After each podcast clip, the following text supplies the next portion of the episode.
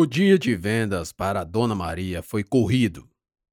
Há duas horas, quando pôs os pés em casa, percebeu que Emílio ainda não chegara da Lan House. Esperou uma hora até decidir ligar para a casa de Jéssica, que também não estava em casa. A preocupação transmutou em ansiedade febril. O último capítulo da novela das nove, e que Dona Maria mais gostava, estava passando, mas ela nem prestava atenção. Olhava mais vezes para o relógio do que para a televisão. A ocorrência de suspiros aumentava a todo instante. Pensamentos hostis inundaram sua cabeça. Meu filho, onde você está? O telefone tocou. E mais rápido que um raio, Dona Maria atendeu. Alô? Alô? Era a Dalgisa, mãe de Jéssica, do outro lado da linha. Domingues não os encontrou na Lan House. Estamos muito preocupados. Que? Os olhos de Dona Maria começaram a se movimentar rapidamente. Mas uma hora dessas, onde eles podem? Então se lembrou do assalto que seu filho sofrera justamente há quase uma semana e na mesma Lan House. Meu Deus, meu filho, onde você está? perguntou aos prantos. Não tão longe dali, Johnny já estava envergonhado. Risos e mais risos ao seu redor enchiam sua cabeça de um sentimento de impotência. Suas mãos doíam e seus dedos já estavam cheios de bolhas. Mesmo usando a bainha da blusa para cobrir os direcionais do controle de Super Nintendo. Como isso é possível? perguntou-se. Seu adversário só ouvia, enquanto ele podia ver e ouvir.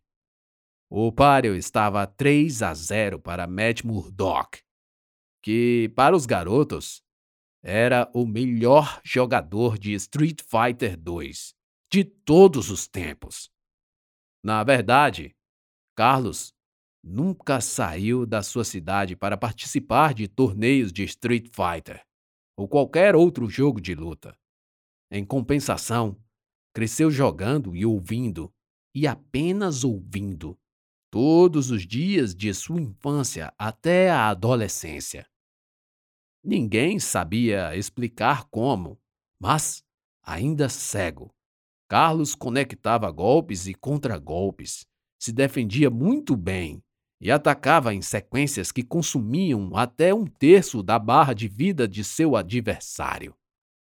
Acreditava-se que muito de sua experiência se devesse ao fato de incontáveis horas na frente do console, treinando, jogando, repetindo os movimentos, até que ficassem tão naturais que ele nem precisaria pensar para que um golpe saísse com perfeição.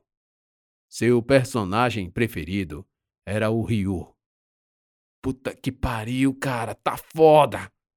Johnny disse a Jéssica e Emílio, que apenas riam, como se já esperassem o massacre.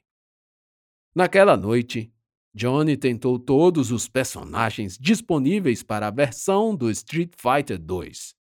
Contudo, parecia inútil tentar de alguma forma se beneficiar da vantagem que tinha por enxergar, enquanto Carlos apenas ouvia. Só baixando o volume da televisão seria possível vencer o cego. Também havia muito tempo desde que jogara pela última vez. Além do mais, aquele lugar havia sido esquecido, assim como os jogos de luta de Super Nintendo. Mas depois de três derrotas, Johnny escolheu quem? Carlos, como sempre, escolheu Ryu. A música frenética de introdução apareceu enquanto Ryu e Ken dividiam a tela escura com um versus entre eles. O cenário era o cais do porto que ficava em algum lugar do litoral dos Estados Unidos. Frente a frente, a música marcante dava espaço ao locutor para dizer: Round 1, Fight! Ryu soltou um Hadouken imediatamente, forçando Ken a se defender. O Hadouken é uma bola de energia que o personagem lança na direção do oponente. É preciso explicar para os jamais iniciados no jogo. A sincronia de Carlos com o som do jogo era perfeita. Embora fosse cego, Carlos desenvolveu uma habilidade de lutar no automático. Os golpes eram sempre sequenciados numa forma que o oponente teria que realizar defesas para não ser atingido. Quem se defendeu e Johnny percebeu que a defesa era exatamente o que Carlos queria que ele fizesse, pois Ryu já havia deixado o chão num voo na direção de Ken. Foi quando, por reflexo, Johnny tentou realizar um movimento do Shoryuken no controle para pegar Ryu na descida. Tarde demais. Ao iniciar o comando do golpe, Johnny havia, obviamente, soltado a defesa. Para se defender nesse jogo, é preciso segurar o direcional para trás. Isso deixou Ken desprotegido para o que viria, e Johnny não conseguiu realizar o comando a tempo. Ryu já estava no ar e bem próximo. Desceu com um chute forte, abaixou-se encostado a Ken e desferiu um chute forte que acertou dois hits, emendando logo em seguida com uma giratória de nome impronunciável, lançando Ken pelos ares. Um combo de golpes que levou quase a metade da barra de vida de Ken. Ryu ficou perto do oponente caído, aguardando-o se levantar. Quando Ken ficou de pé, o blefe do adversário em iniciar um movimento o fez agir precipitadamente, subindo para o alto com um Shoryuken, bem defendido por Ryu. Na verdade, Carlos ouviu quando Johnny movimentou os dedos freneticamente para fazer o Shoryuken. Era incrível como conseguia diferenciar os sons naquela cacofonia. Quem aterrissou indefeso. Foi pego por um soco e um Shoryuken de Ryu. Quem caiu e levantou-se tonto, vendo estrelinhas e pássaros cantando à sua cabeça. Sempre que um oponente recebia uma grande quantidade de dano num curto espaço de tempo, ele se levantava zonzo, totalmente indefeso. O que veio foi outra sequência avassaladora de golpes para encerrar o primeiro round. Puta que pariu! Os espectadores foram à loucura. You win! Perfect!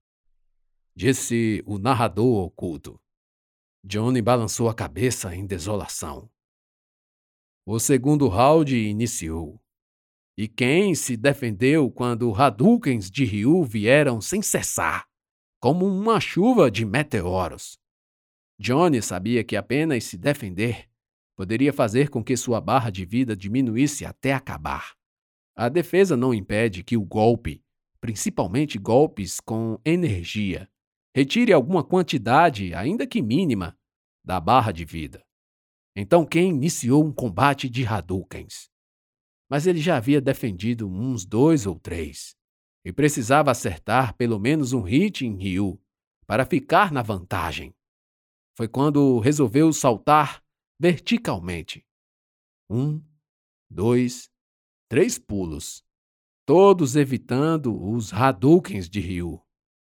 Carlos, sem enxergar, é claro, ouvia os saltos de Ken, mas não sabia a que distância Ryu estaria de seu oponente. Então Ken saltou para a frente, ao invés de apenas na vertical, e logo viu a brecha para acertar um chute voador na cabeça de Ryu. Foi quando o impossível aconteceu. Um Shoryuken de Ryu, como contragolpe, deixou Johnny abismado. Como pode? Ele não sabia que eu pulei para frente, pensou. Na verdade, Carlos sabia sim. O pulo totalmente na vertical para evitar o Hadouken deveria ser realizado quando a bola de energia estivesse bem próxima do jogador defensor. Entretanto, quando a intenção era pular para a frente, O salto deveria ser dado no instante após o Hadouken ser lançado. Isso porque os saltos dos lutadores em Street Fighter 2 são mais lentos que a aproximação dos golpes de energia, como Hadouken, Sonic Boom e Tiger Shot. Mais uma vez, talvez você não entenda do que se está falando, mas a velha guarda sentirá os pelos dos braços arrepiarem. Carlos sabia disso e ouviu perfeitamente quando Ken saltou no mesmo instante em que a bola de energia saía das mãos de Ryu. Isso lhe dava a vantagem de lançar seu Shoryuken e pegar o oponente na descida.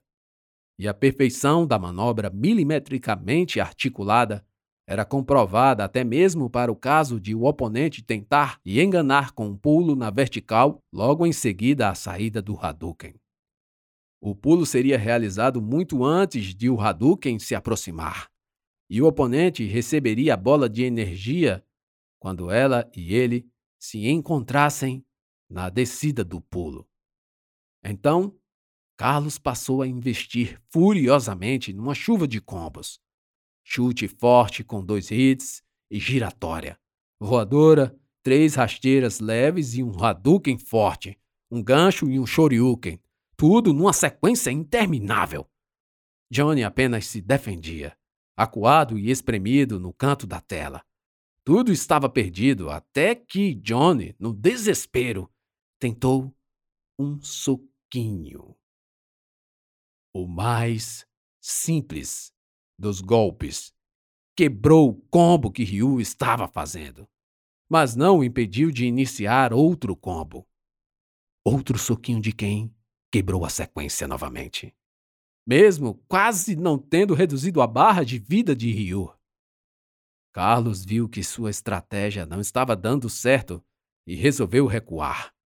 Johnny notou a indecisão de seu oponente e lançou-se com vários, mas vários soquinhos que forçavam Ryu a se defender. O soquinho era o mais rápido dos golpes e o melhor contragolpe para evitar investidas. A tática de Johnny deixou Carlos sem muita opção. E, ao manter Ryu numa defesa por muito tempo, deu a Johnny a oportunidade de utilizar um arremesso. Ken agarrou o kimono de Ryu e o trouxe consigo numa sequência de rolamentos para trás até arremessá-lo para o outro lado do cenário. Esperou Ryu se levantar e lançou outros soquinhos. Soquinho, soquinho, soquinho, arremesso. Soquinho, Soquinho, soquinho, arremesso.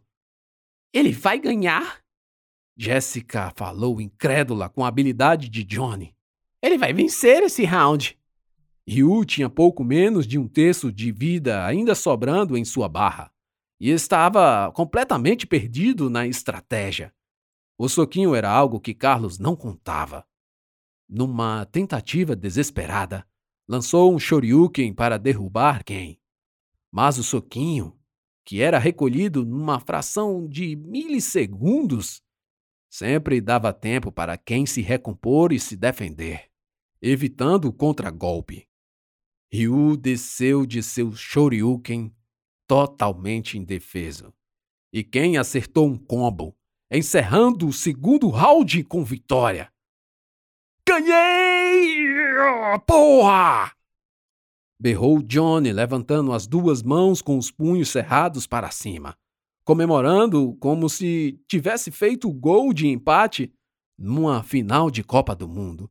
Porra! Chupa que é de uva! Emílio e Jéssica também uivaram em comemoração. Vamos lá, Johnny Cage. Essa você leva. Jéssica incentivou, dando umas três tapinhas nas costas de Johnny. Carlos apenas abria um sorriso enquanto seus comparsas achavam que aquilo foi só um golpe de sorte. Round 3, fight! Carlos agora parecia uma máquina avassaladora de golpes. Seus combos envolviam golpes altos, médios e baixos, o que forçava Johnny a adivinhar se receberia uma rasteira ou um golpe na cabeça. Essa indecisão muitas vezes o fazia errar qual local teria de defender e Carlos era bem sucedido em acertar um hit a mais no oponente. Ken já estava com a barra de vida menos da metade. Ryu, um pouco mais da metade.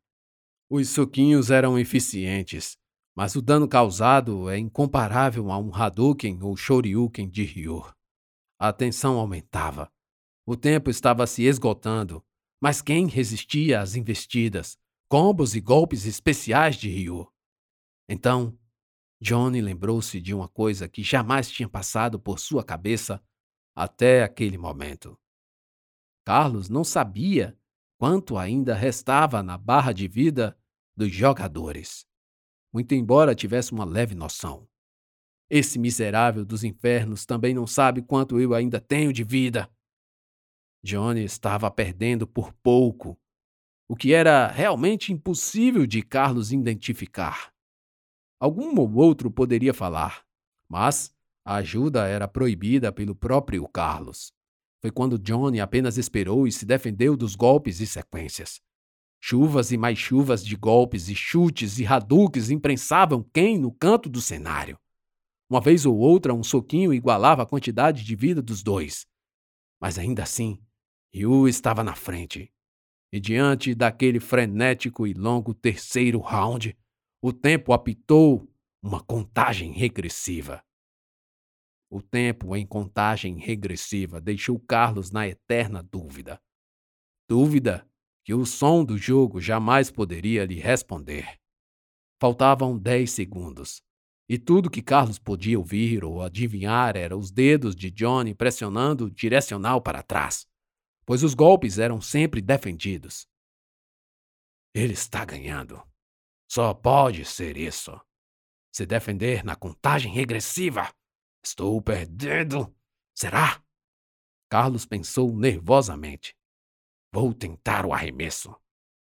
Era uma manobra arriscada, pois arremessar o oponente exigia que se pressionasse o direcional ao oposto da defesa.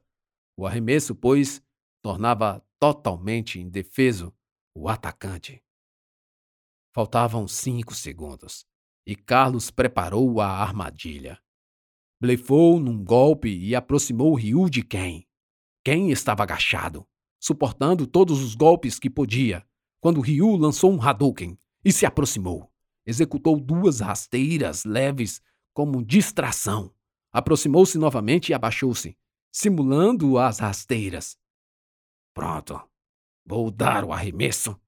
Ele vai pensar que eu vou executar duas rasteiras novamente, pensou Carlos. O relógio regressivo mostrava dois segundos. Ryu se aproximou e encostou a Ken. O arremesso iria selar a vitória do maior de todos os tempos. O que foi isso? Carlos ouviu um movimento no direcional do controle de Johnny, mas não teve tempo de reagir. Shoryuken! Ken levantou com voo, com o punho estendido para o alto, acertando o oponente com a defesa aberta. KO! Ryu foi lançado pelos ares em câmera lenta enquanto girava. Caiu no chão e quicou como uma bola três vezes até parar. Uma comoção jamais vista entre os três mais novos amigos quase derrubou o estabelecimento, enquanto o narrador oculto dizia: Quem wins? Johnny não parava de berrar o grito da vitória pulando agarrado aos amigos, que gritavam e xingavam palavrões. Carlos balançava a cabeça negativamente, mas sem tirar o sorriso do rosto. Gritaram tanto que o dono do estabelecimento encerrou a hora alugada e os mandou embora. Os três saíram, e embora Johnny tenha saído na desvantagem de 3 a 1, estava muito feliz. E eles estavam felizes até Emílio perguntar a hora a Johnny, quando voltaram para o carro. O quê? Dez horas?